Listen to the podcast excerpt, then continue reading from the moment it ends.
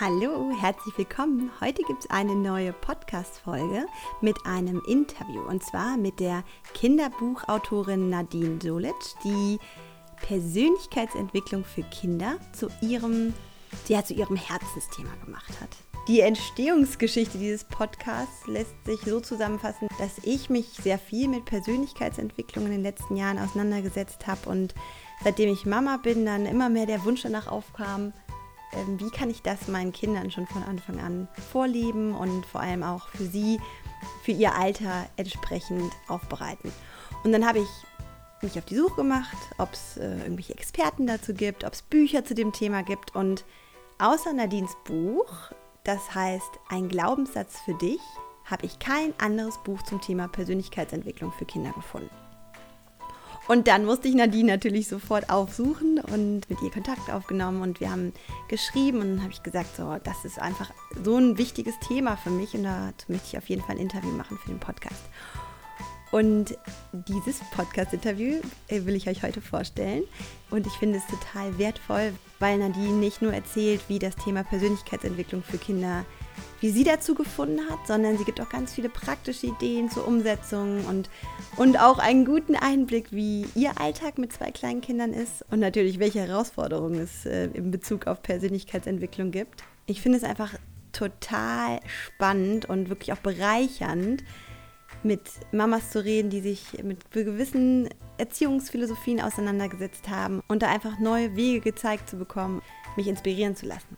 Also lass dich auch inspirieren und los geht's. Hallo liebe Nadine, ich freue mich unwahrscheinlich, dich heute in meinem Podcast begrüßen zu dürfen. Die liebe Nadine hat nämlich ein so wertvolles Thema für sich entdeckt und ähm, dazu auch ein Buch geschrieben. Es geht um Persönlichkeitsentwicklung für Kinder. Und ich finde dieses Buch so zauberhaft und diese Idee dahinter so wertvoll und so wichtig, dass ich mich sehr, sehr freue, dich heute hier begrüßen zu dürfen, liebe Nadine. Hallo Victoria, ich freue mich. Ich denke, es ist am klügsten, wenn du einfach mal erzählst, wie du zu diesem Thema gekommen bist und so ein bisschen, du, schrei du schreibst ja auch im Buch so deinen Weg dahin, auch deinen schmerzhaften Weg dahin zu diesem Thema. Mhm. Und äh, ja, ich finde das so, bewegend. Darum erzähl, erzähl doch auch mal unseren Hörern, was, was sich dahin gebracht hat. Gerne. Ich versuche es ein bisschen abzukürzen. Also im Grunde hat alles angefangen. Ich habe im Jahr 2016 die Diagnose Rheumatoide Arthritis bekommen hatte als Kind schon die Autoimmunerkrankung Zöliakie, dann kam noch die Fibromyalgie dazu und auch noch die Borreliose. Das war alles im Jahr 2016 bis 2017. Von heute auf morgen? Von heute auf ähm, morgen waren auf einmal? Ja, tatsächlich fast von heute auf morgen. Also ich spürte plötzlich beim Kochen immer wieder beim Rühren Schmerzen in den Fingergelenken und dachte mir, was ist das? Ich gehe mal zum Arzt. War dann dort, Blut wurde mir abgenommen und es hieß dann sofort ohne weitere ähm, Diagnostik, ja, Rheuma. Wie alt warst du? Wie alt war ich denn da? Äh, 2016? Äh, 33, 32. Wow. Wenn man die Diagnose an den Kopf geknallt bekommt, ich glaube, da kann sich jeder vorstellen, was es mit einem innerlich macht. Ähm, ich war allerdings schon immer so ein Typ, dass ich gedacht habe, nee, ich glaube euch nicht einfach so. Und dann habe ich mich auf den Weg gemacht und habe recherchiert. Wurde dann schnell auch wieder unterbrochen, weil ich wurde dann im Jahr 2016 noch schwanger mit meinem zweiten Kind und ähm, die Symptome verschwanden von jetzt auf gleich. Also mit positivem Schwangerschaftstest verschwanden alle Symptome. Wahnsinn da, da habe ich schon manchmal jetzt rückblickend, würde ich sagen, oh, ich hätte eigentlich drauf kommen müssen, dass es irgendwo psychische Ursachen hat. Jetzt mal ne, so pauschal. Und ähm, wie gesagt, mit der Schwangerschaft waren alle Symptome weg. Plötzlich hatte ein Jahr lang oder neun Monate keine Gelenksprobleme mehr. Mir ging es super. Mhm. Dann habe ich im Januar 2017 meine Tochter zur Welt gebracht und im April darauf, da war sie drei Monate alt, kam alles doppelt und dreifach zurück. Gott, wie schrecklich. Also, ja, es war wirklich, also war wirklich, das war die schlimmste Zeit in meinem Leben. Ich konnte mich nachts nicht umdrehen. Ich konnte meine Tochter, die drei Monate alt war, wenn die nachts geweint hat, ich musste meinen Mann rufen. Ich konnte sie teilweise nicht hochheben. Oh nein. Und mein Mann musste mich, das war so das, das ja, Rekord, sage ich mal, da musste mich mein Mann sogar morgens mal einmal aus dem Bett heben. Oh ich, also ich war ja fertig, ne? Und ähm, bin dann auch schnell zum Arzt und mein Orthopäde damals sagte, ja, eindeutig Rheuma und sie müssten jetzt diese und jene Medikamente nehmen, Cortison, immununterdrückende Mittel und so weiter. Und da habe ich gesagt, nee, mache ich nicht. Nicht einfach so. Dann nahm ich natürlich ein halbes Jahr lang jeden Tag Schmerzmittel, Aha. Weil anders hätte ich es nicht ertragen. Und habe aber gesagt, nee, ich mache mich auf den Weg. Und dann habe ich mich belesen. Ich habe Vorträge besucht. Ich habe Online-Seminare besucht. Ich habe alles innerhalb von kürzester Zeit aufgesogen. Und mein Mann sagt immer, ähm, ich bin grundsätzlich vom Wesen her wie ein Pitbull. Wenn ich mich einmal festgebissen habe, dann lasse ich auch so schnell nicht wieder los. Ja. Also die Schmerzen hattest du durch die Schmerzmittel so ein bisschen äh, reduziert? Also am Tage habe ich, sie, hab ich sie nicht genommen. Ich habe sie nur zur Nacht genommen, weil ich mir dachte, okay, wenn meine Tochter mich nachts braucht, dann muss ich mich bewegen können. Und gerade, ich weiß nicht, also wenn jemand Rheuma kennt, dann ist es meistens so, dass diese Morgensteifigkeit unter der Nacht oft besonders schlimm ist. Im Tage in der Bewegung geht es dann wieder, aber in der Nacht ist es eben schlimm. Und deswegen habe ich jeden Tag zur Nacht Ibuprofen genommen also wie, wie kam das, dass dann irgendwie in dir so ein Gefühl kam, so das ist, das ist nicht der richtige Weg, was die Ärzte mir empfehlen. Ich, ich brauche eine Alternative. Ich mag Diagnosen und so Aussagen, die einfach so dahergesagt werden, ohne nur anhand eines Blutwertes. Ich da sträubt sich bei mir alles, weil ich mir denke, es muss doch eine Ursache dafür geben. Man hat doch nicht einfach so Rheuma. Das kann doch nicht sein. Unser Körper ist doch so gebaut.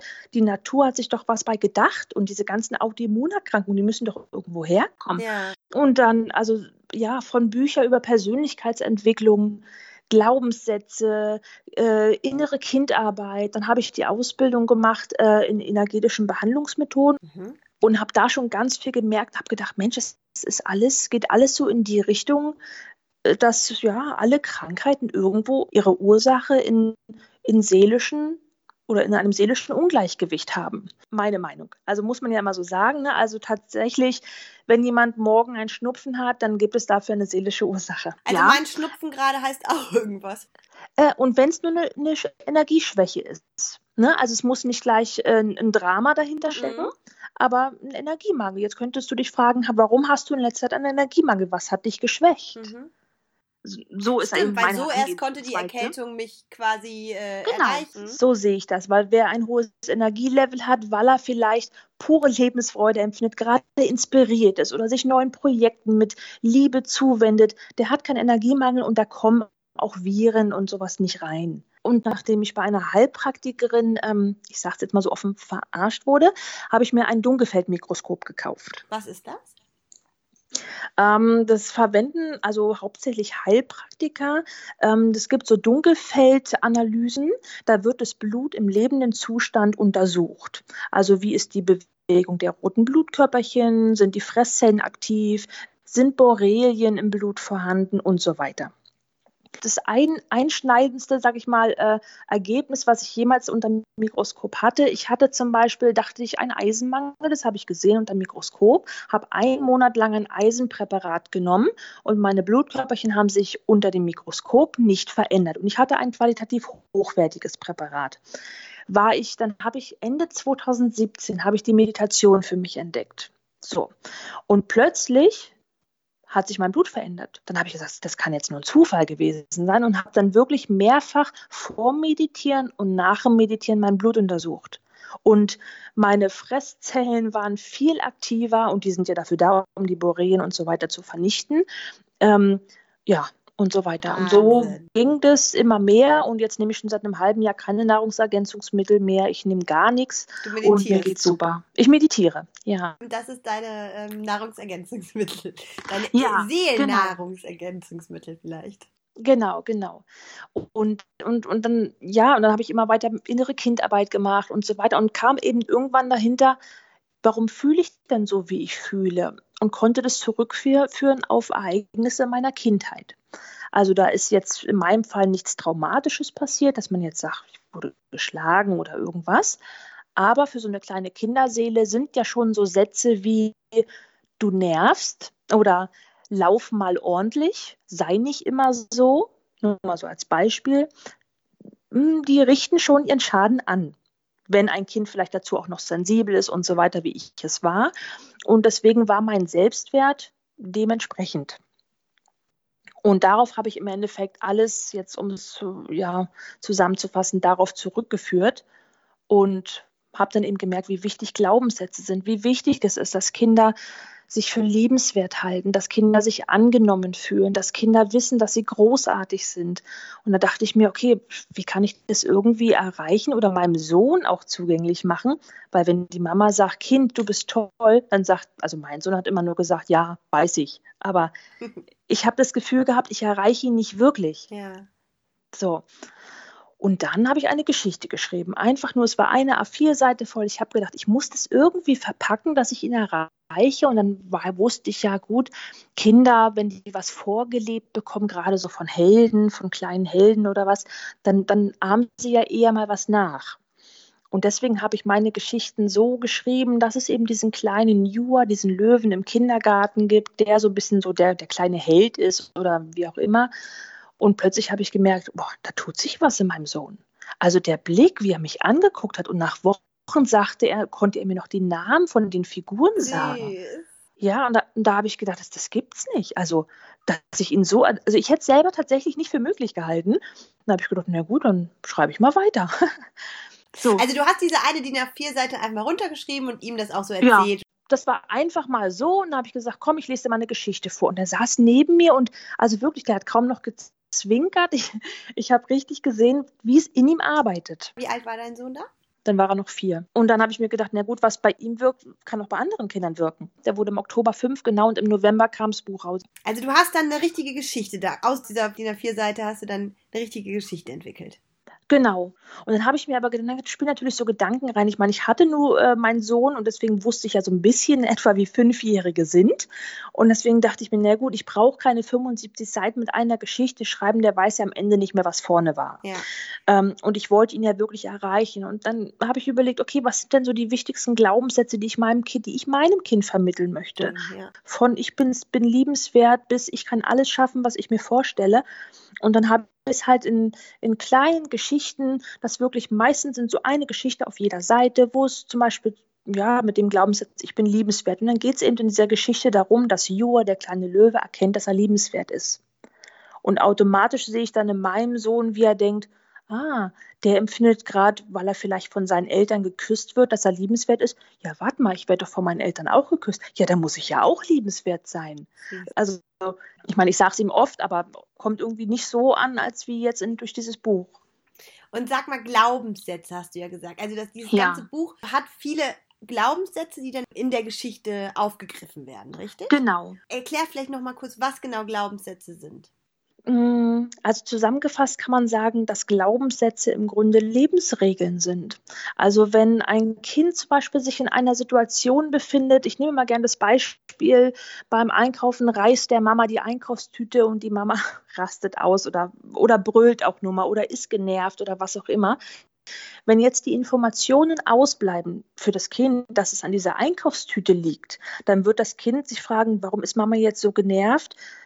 Oh, habe ich was falsch gemacht? Ein, ein Kind glaubt immer, oder generell wir Menschen neigen ja dazu, immer zu glauben, dass wir schuld sind. Und wenn dann die Mama nicht sagt, Schatz, es hat mit dir nichts zu tun, ich bin nur so wütend, weil diese Einkaufstüte gerissen ist, kann es eben sein, dass das Kind glaubt, ähm, ja, ich, ich, ich bin schuld, ich bin schuldig oder, oder, oder durch mich hat meine Mutter eine Last oder was auch immer. Und, und wenn dieser Glaubenssatz oder diese Meinung in diesem Moment nicht widerlegt oder ergänzt wird, kann es sich durchs ganze Leben fortführen. Und wenn dann Situationen dazu kommen, nehmen wir mal das Beispiel, das Kind glaubt vielleicht, ich bin schuld schuldig oder ich bin schuld, dass der andere, dass es dem schlecht geht. Und ein paar Jahre später im Kindergarten, in der Schule kommen immer wieder Situationen, wo zum Beispiel mal der Lehrer laut wird oder wo die, wo die Schulkameraden, die Klassenkameraden, wo die, wo die, weiß ich nicht, sauer sind oder irgendwelche Alltagssituationen, dann wird das Kind in seinem Glaubenssatz, dass es schuldig ist, immer wieder bestätigt. Hm. Und es führt im Endeffekt dazu, dass man als Erwachsener sich schnell schuldig fühlt. Und das gar nicht so genau weiß, woher dieses Gefühl kommt, weil das genau, genau dieses innere Kind ist, oder? Genau so ist es. Dass du damit aufwächst und dass das so verinnerlicht, ja. ja. Ich kann ein kleines Beispiel sagen von mir aus, aus meinem Privatleben, sage ich mal. Ich bin ein Typ, mir fällt es schwer, Autoritätspersonen gegenüberzutreten und meine Meinung offen zu sagen. Weil ich habe diese innerlich mittlerweile aufgearbeitet, aber ich hatte immer diese, diese Angst vor Ablehnung, diese, naja, ich kann doch jetzt hier nicht ja, ne, wer bin ich denn schon? Und nee, und ach, kannst du doch, nee, bleib mal schön im Hintergrund. So, warum habe ich das? Weil ich als Kind Sätze gehört habe wie Lauf ordentlich, sei nicht so albern. Also im Grunde wie sei nicht so, wie du bist. Mhm. So, das heißt, ein Kind lernt, so wie ich bin, bin ich nicht in Ordnung und erfährt es im Leben. Und dadurch sind wir halt begrenzt. Wir leben, und, leben un, unter unseren Möglichkeiten. Wir schöpfen nicht das Potenzial aus, was eigentlich in uns liegt und so weiter und so fort. Und im schlimmsten Fall werden wir auch noch krank. Also Persönlichkeitsentwicklung für Erwachsene ist ja, ist ja in aller Munde. Ne? Ist ein großes, großes Feld schon geworden mit ganz vielen tollen ja. Möglichkeiten. Und dazu gehört ja auch immer diese innere Kindheilung dass man von Anfang an den richtigen Samen sieht quasi. Ne? Genau ist so Idee ist dahinter. es. Ja, total schön. Genau. Und sag mal, was für eine Entwicklung hast du bei deinen Kindern entdeckt durch diese Geschichte, durch diese kindlich verpackten Glaubenssätze? Ich meine, ich habe dazu natürlich auch noch viel gelernt. Also ich muss sagen, ich habe mit meinem Sohn die ersten drei Jahre auch noch viel falsch gemacht, weil ich es einfach nicht besser wusste und weil man es halt so, man hat so gelernt, so mit Kindern zu sprechen. Also das sind so Sätze wie, man muss den Kindern Grenzen setzen und was nicht alles. Sag, sag mal bitte ein Beispiel aus dem Leben. Was Beispiel, der, das Kind tobt. Also wir hatten auch Fall so, so zwei, drei Jahre ist ja so diese bekannte Trotzphase. Mein Sohn schmiss sich hin, weil er irgendwas machen wollte, was ich jetzt schon getan habe. Ja, und dann habe ich auch sowas gemacht wie geh raus und komm wieder, wenn du dich beruhigt hast. Also heute schäme ich mich ganz ehrlich dafür. Es tut mir immer noch im Herzen weh, aber ich habe es damals nicht besser gewusst. Ich dachte, man muss das so machen. Und wie reagierst du jetzt auf solche Situationen? Jetzt nehme ich mein Kind in den Arm und sage, es ist absolut in Ordnung. Du ja, darfst es trotzdem nicht. Ne? Wenn ich also äh, Grenzen gibt es natürlich, wenn ein Kind zum Beispiel meine Tochter jetzt, wenn die Süßigkeiten möchte und, und an, zu der Situation gibt es halt keine, dann sage ich nein. Und wenn sie dann weint, dann nehme ich sie aber in den Arm und ich sage, ich verstehe total, dass du wütend bist. Ja. Aber es gibt trotzdem keine Süßigkeiten. Also, ne? Das habe ich auch selber so sehr gemerkt, dieses mhm. Ich verstehe gerade, wo du durchgehst, dass man ja. das immer so formulieren darf oder sollte ja. Kindern, ne? Ich habe so ein Beispiel, das war wirklich bei meinem Sohn, das war so für mich so ein Aha-Erlebnis. Mhm. Zum Beispiel, man sagt ja als Eltern immer so Sätze wie, du brauchst doch keine Angst haben, ach, jetzt brauchst du doch nicht wütend sein, ach komm, wir machen das doch und jetzt brauchst du doch nicht traurig sein. Weil man eigentlich in guter Absicht, man möchte trösten, man möchte beistehen, aber eigentlich erreicht man damit das Gegenteil, weil man gibt dem Kind das Gefühl, dass diese Gefühle weggemacht werden müssen. Und ich habe das selber erlebt, mein Sohn war immer frustriert. Zum Beispiel, er hat Lego gebaut, es fiel runter und ging kaputt. Und ich bin immerhin, habe gesagt, ja, da brauchst du doch jetzt nicht, jetzt musst du doch deswegen nicht so wütend sein, jetzt beruhig dich mal wieder. So. Und dann habe ich aber gemerkt, oh, und die schlechte Laune ging über den ganzen Tag und oh, das war richtig anstrengend für uns beide, weil für mich ist es als Mama natürlich auch Stress, natürlich. wenn ich meinem Kind so begegnen muss. Ne? Und irgendwann habe ich, hab ich dann gedacht, okay, nee, das, ich versuche was anderes. Gleicher Fall, ihm ist was runtergefallen und er war richtig sauer. Und dann bin ich hin, habe mich zu ihm hingehockt, habe ich gesagt, boah, ich sehe, du bist richtig sauer. Und er, ja. Und dann habe ich gesagt, wenn du Hilfe brauchst, sag mir Bescheid. Und dann hat er zwei Minuten gebrüllt und hat gesagt, Mama, kannst du es bitte mit mir aufbauen? Sag ich, freilich, das machen wir jetzt. Und dann war der ganze Tag war super harmonisch. Er hat bestätigt bekommen, dass alle Gefühle in Ordnung sind, dass er sein kann, wie er ist. Genauso hätte ich es, glaube ich, auch erlebt hier mit meinen. Aber gleichzeitig ja. dachte ich auch sofort, vielleicht hast du da auch eine Idee. Also zum Beispiel meine beiden Mädels sind ja eins und vier. Und es mhm. kommt häufig dazu, dass die Vierjährige zum Beispiel auch genauso wie du gerade gesagt hast, mit Playmobil spielt und dann kommt die Kleine ja. dazu und äh, geht dazwischen und macht irgendwie kaputt, was sie aufgebaut mhm. hat und dann mhm. flippt die Große aus. Dann probiere ich die auch zu verstehen, sage dann, ja, das geht wirklich nicht und gehe da hin und, und probiere sie zu trösten und probiere zu erklären, warum die Kleine das so macht. Aber das sind so mhm. Situationen, mhm dann flippt die Kleine aus, weil sie da nicht spielen darf. Hast du da auch eine Idee? Da du ja auch zwei Kinder hast, kennst ja. du solche Situationen sicher? Äh, tatsächlich, diese Situation überfordert mich auch noch immer. Okay, gut. Hier muss ich auch so offen sagen, weil ich meine, meine Kleine ist zwei und gerade wenn die Kleine, da kommt ja auch noch nicht mit viel an mit erklären. Stimmt, man kann es ja. nur versuchen, man kann versuchen. Ich sage immer, ach, so viel pädagogisch muss man doch noch gar nicht können. Einfach ablenken, was anderes anbieten und irgendwie versuchen, einfach versuchen, da durchzukommen, bis sie größer sind. Ja, genau, das ist nämlich auch ein guter Punkt. Ähm, all diese Glaubenssätze und diese, hm. dieses Vertrauen in, in, das Kind selber aufbauen, das ist ja. ja. auch erst wirklich möglich, wenn da so ein gewisses Verständnis ist. Und du hast gerade schon gesagt, vier, beziehungsweise gerade fünf ähm, wurde mhm. dein Sohn, als diese Geschichte für ihn so entwickelt wurde. Und das ist auch ja. so das Alter, oder? Wo man die Kinder erst kriegt mit solchen Geschichten. Würdest du das auch so sagen? Mm, also ich finde, nee, ich finde es tatsächlich beginnt schon etwa bei drei.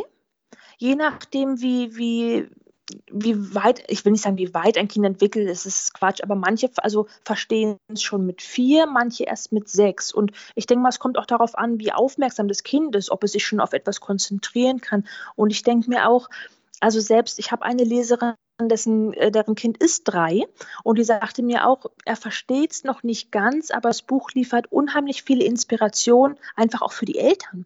Weil das sage ich ja auch gerade, der vordere Teil ist so ein bisschen an die Eltern gerichtet, um einfach dieses Bewusstsein dafür zu schaffen.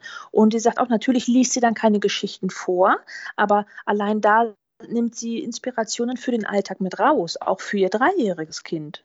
Wie würdest du sagen, kann man schon vorher Kinder einfach in diesem, in diesem Selbstvertrauen, in diesem Positiven so fördern, bevor solche, mit solchen Geschichten auch Kinder erreicht werden können?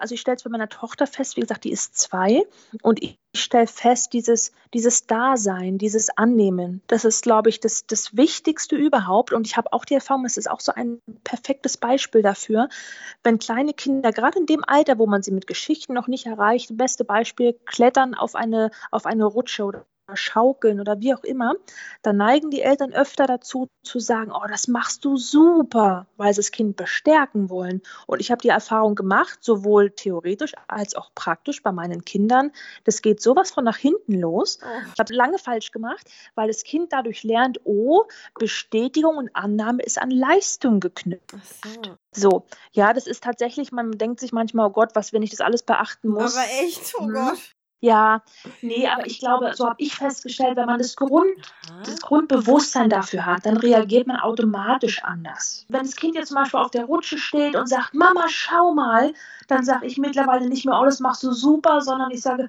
boah, toll, ich sehe, welche Freude du hast. Ich sehe, welche Freude du hast. Das wäre gar nicht oder, ich. Ja, ich. Oder ja, ich sehe dich. Das reicht schon die wollen in dem Moment nur gesehen werden, angenommen so, wie sie sind. Die wollen gar nicht bewertet werden. Mhm. Genauso, wenn das Kind auch mit einem gemalten Bild äh, zu den Eltern kann, guck mal, guck mal hier, dann sagen wir immer gleich, wir gucken uns gleich das Bild an und sagen, oh ja, das ist aber toll gemalt, oh, das Auto ist dir aber gut gelungen. Mhm. Das, statt dass wir einfach sagen, oh, ich freue mich, dass du das für mich gemalt hast. Okay, ja, das sehe ich ein, aber trotzdem das, das Loben und das Ermuntern und so, das sind ja auch so Sachen, die in einem sind als Mama und als Papa. Das, hm. Also ich verstehe, dass du dieses Leistung knüpfen, ja, das kann man, finde ich, kann ich nachvollziehen, aber wo darf man denn dann loben?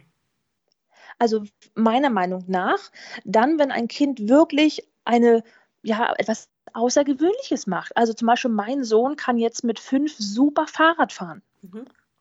Und dann sage ich, das kann ich loben, weil das ist wirklich eine herausragende Leistung. Das erste Mal ein mhm. Herz malen, das hat meine Tochter. Ja, natürlich. Also ich würde auch nicht sagen, jetzt nie loben werden. Mhm. Ich hörte auch ähm, dann, wie gesagt, zum ersten Mal davon, dass Lob wirklich kontraproduktiv ist. Krass. Und da dachte mir auch erst so, hm, und habe es dann tatsächlich an meinem Sohn versucht und habe mit meinem Mann darüber gesprochen. Wir haben das zwei Wochen lang getestet bei meinem Sohn und der neigte auch so ein bisschen zu so einem naja, ein bisschen mangelndem Selbstwertgefühl. Und wir wollten ihn eigentlich, haben ihn immer gelobt, weil wir dachten, Mensch, wir wollen ihn aufbauen. Mhm. Der weiß, was er kann. Der hat ein bombastisches Selbstvertrauen. Der weiß in, um seine Leistungen. Aber sein Selbstwert war eben nicht so ausgeprägt. Und dann haben wir es zwei Wochen lang getestet nicht gelobt und ihn bewusst gesehen. Ja, ich sehe dich. Oh, ich sehe deine Freude. Boah, ich sehe, dass du dich ärgerst und innerhalb von zwei Wochen, als wäre er ein Jahr in Therapie gewesen.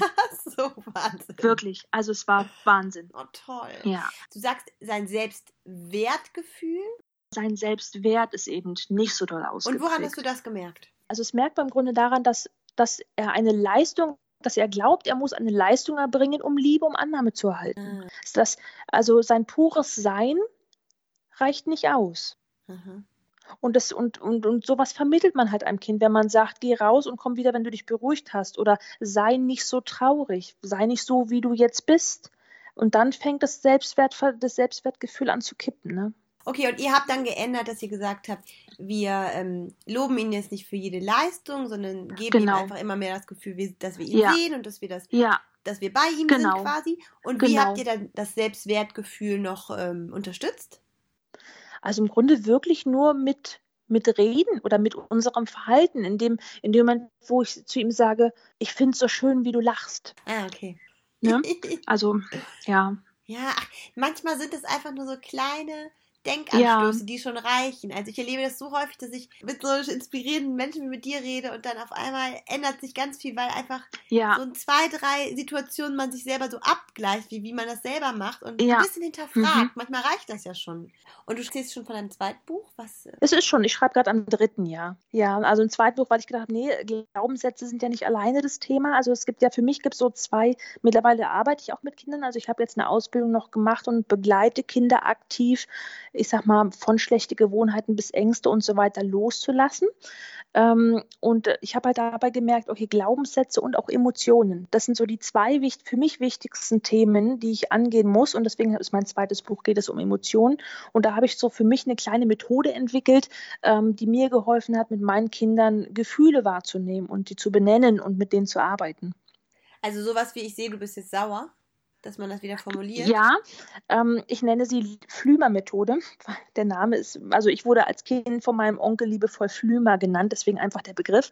Und das sind im Grunde kleine Wesen, ähm, es ist schwer zu erklären, aber die im Grunde im, im Herzen, in der Zentrale, ich verpacke das natürlich kindgerecht, in der Zentrale sitzen. Und wenn zum Beispiel das Kind wütend ist, dann pustet der eine Flümer, der heißt Wilbert für die Wut, wird dann eben in den Bauch gepustet und macht dann ganz blöde Gefühl. Und dann leite ich so ein bisschen kindgerecht an, was man tun kann. Man könnte schreien oder irgendwas, um den Flümer wieder zurück in die Zentrale zu befördern.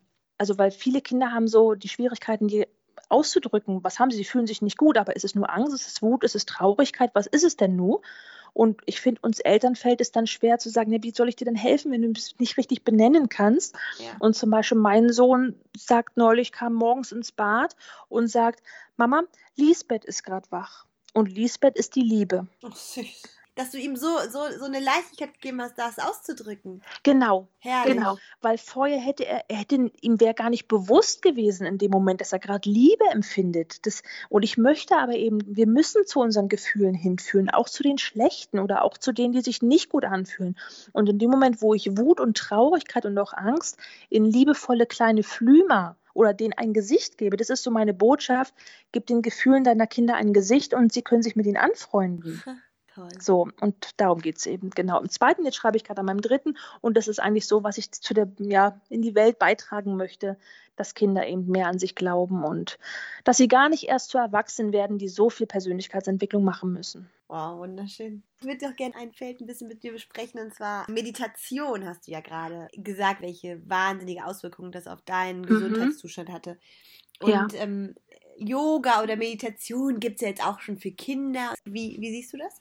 Es ist witzig, dass du mir genau die Frage stellst, weil ich frage mich seit längerem, ob ich meine Meinung dazu mal kundtun sollte. Super, dann weil ich, le ich lese ganz oft mittlerweile bei Facebook und überall in Gruppen, ähm, dass in Schulen Meditation eingeführt wird und so weiter. Und alle finden es immer ganz toll. Und ich denke mir immer, ich finde es gar nicht gut. Warum? Also ich finde es schon gut, wenn man Kindern anleitet, nach innen zu schauen und ihre Gefühle wahrzunehmen und ihre Bedürfnisse auszudrücken.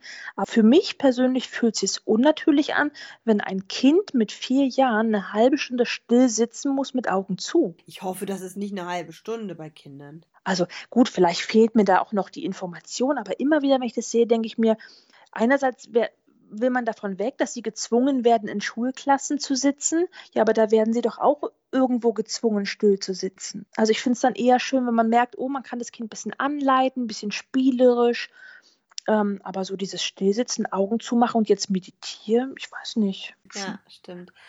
Sag mal, wo sitzt du? Also, weil du hast gesagt, du arbeitest auch mit Kindern. Ja, also ich habe jetzt im April noch die Ausbildung gemacht zur Mind-TV-Praktikerin. Mind? Komm, wie bitte? Ich habe das gerade nicht verstanden. Mind und was? Mind TV. Ja, also wirklich Mind wie Gedanken. Ne? Und es nennt sich Mind TV und es ist ähm, eine Methode, die Kindern mit Hilfe der Visualisierung ermöglicht, nach innen zu schauen. Ähm, weil zum Beispiel alle Probleme oder Anliegen, zum Beispiel Bettnässen oder Ängste oder Eifersucht oder was, worunter Kinder oder generell die Menschen alle leiden, es liegt immer ein Gefühl, ein ungewolltes Gefühl zugrunde. Und das wird sozusagen in dieser Sitzung gefunden, entfernt oder neutralisiert. Es ist einem oder mir jetzt in dem Fall dann auch möglich, bis zurück in den Mutterleib zu gehen, weil Gefühle auch mitgegeben werden können. Also zum Beispiel Ängste der Mutter in der Schwangerschaft werden, können sich ja. auf das Kind übertragen haben. Und dem Kind wird es möglich gemacht, durch den Film des Lebens zu schauen mit den inneren Augen, das Gefühl zu finden und zu entfernen ich kann mir das gar nicht vorstellen, dass du Kinder hm. dann dazu bringst, einmal das zu visualisieren, aber dann auch das auszusprechen, zu kommunizieren. Das, äh, ist das schon möglich in so jungem Alter? Ja, also diese Methode ist speziell für Kinder gemacht, funktioniert super, auch bei Erwachsenen, aber ist eben speziell für Kinder gemacht, weil es nämlich entgegen anderer Therapie oder Gesprächsformen nicht darum geht, die Situation zu zerkauen oder nochmal durchzuleben oder so, sondern das Kind guckt nach innen und sagt, ja, in der Situation fühle ich mich schlecht. Okay, dann leitet man das Kind an, guck doch mal mit deinen inneren Augen in deinem Körper, wo dieses Gefühl sein könnte. Und dann sagen die zum Beispiel in den Beinen, in dem Bauch, wo auch immer. Ja, und wie könnte das Gefühl dann aussehen? Und dann kommt von, von rote Kugel bis äh, schwarzer Schleim. Also da kommen so viele Dinge und es ist, muss auch nicht bewertet werden. Alles, was das Kind sagt, ist richtig. Mhm, ja. Und dann schauen wir eben, dann gehen wir durch den Film des Lebens und sagen, okay, nur mal so als Beispiel, du bist jetzt ein Jahr alt, guck doch mal in deinem Bauch, ob dieser schwarze Schleim da jetzt auch schon vorhanden ist. Und dann weiß das Kind intuitiv, weil Kinder können noch viel besser visualisieren als wir, ob der schwarze Schleim da ist oder nicht. Und wenn er da ist, dann entfernen wir ihn ob die magnetische Hand oder wir nehmen uns einen Superhelden zu Hilfe. Also wirklich ganz, ganz spielerisch. Aber also ich hörte, ich selber habe es noch nicht erlebt, ich mache es ja auch noch nicht lange, aber ich habe schon davon gehört, dass ADHS und so weiter tatsächlich schon mit einer Sitzung, kann man so sagen, weg war oder Oi. ja, ja. Und ich habe jetzt, also bisher, ich mache es ja noch nicht lange, vor, also die größte Erfahrung bisher mit Erwachsenen gemacht und es ist, also Schilddrüsenprobleme haben sich schon aufgelöst. Gut, jetzt können wir wieder sagen, es ist Zufall. Äh, Bluthochdruck, ähm, ja, also es ist großartig und es unterstützt genau meine Vision, weil es ist alles in uns drin, was wir brauchen. Ja. Schlechte Gefühle, wenn wir die entfernen und wenn wir uns Potenzial leben, dann können wir alles erreichen. Dann können wir gesund und glücklich und überhaupt sein. Wunderschön. Ja. Also geht ja genau darum, Selbstheilungskräfte zu äh, aktivieren, ja. ne? Genau. Ganz spannend. Sag noch kurz, ja. ähm, wo kann man dein Buch kaufen? Äh, Im Moment nur bei Amazon oder direkt über mich. Es wird sich auch noch verändern, weil ein Verlag auf mich zukam. Also es wird wahrscheinlich dann irgendwann in die Richtung Verlag gehen. Aber im Moment mache ich es alles selber und es geht über Amazon. Ja, vielen Dank, liebe Nadine. Das waren auf jeden Fall sehr, sehr viele tolle Impulse. Jetzt muss ich das alles Schön. mal setzen lassen. ja, glaube ich. Das war eine Menge, ja. vielen Dank, liebe Nadine. Gerne. Ich habe mich gefreut. Nach dem Interview mit Nadine habe ich noch ganz viel über das Thema Loben nachgedacht und das hat mich wirklich auch nachdenklich gemacht.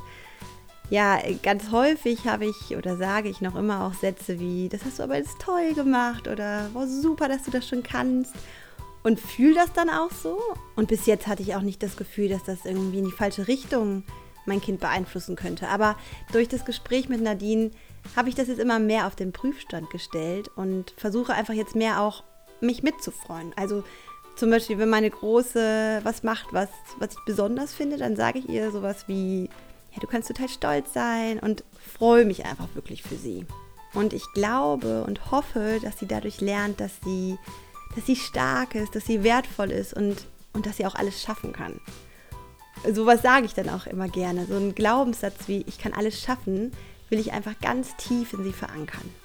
Ich bin auf jeden Fall total dankbar für diesen Impuls von Nadine und für mich ist es einfach grundsätzlich so wertvoll, wenn ich mich in meiner Rolle als Mama reflektieren kann und auch wirklich neue Ideen bekomme. Ganz ehrlich, man hat doch nicht ausgelernt. Und meine Mama sagt immer, du darfst dein Leben lang lernen. Ja, und da ist ganz viel Wahres dran und das gilt für mich vor allem beim Elternsein. Klar ist es extrem herausfordernd und immer wieder fühlt man sich in jeder neuen Phase als blutiger Anfänger. Aber wirklich, falls es dir so geht, du bist dann nicht allein. Ich bin auf jeden Fall genauso wie du ganz häufig in dieser Situation, dass ich denke, keine Ahnung, wie man das jetzt gut macht. Und genau darum hoffe ich sehr, dass du dich durch dieses Interview ein bisschen inspirieren lassen kannst. So, und wir hören uns wieder in zwei Wochen. Ich freue mich drauf. Alles Liebe.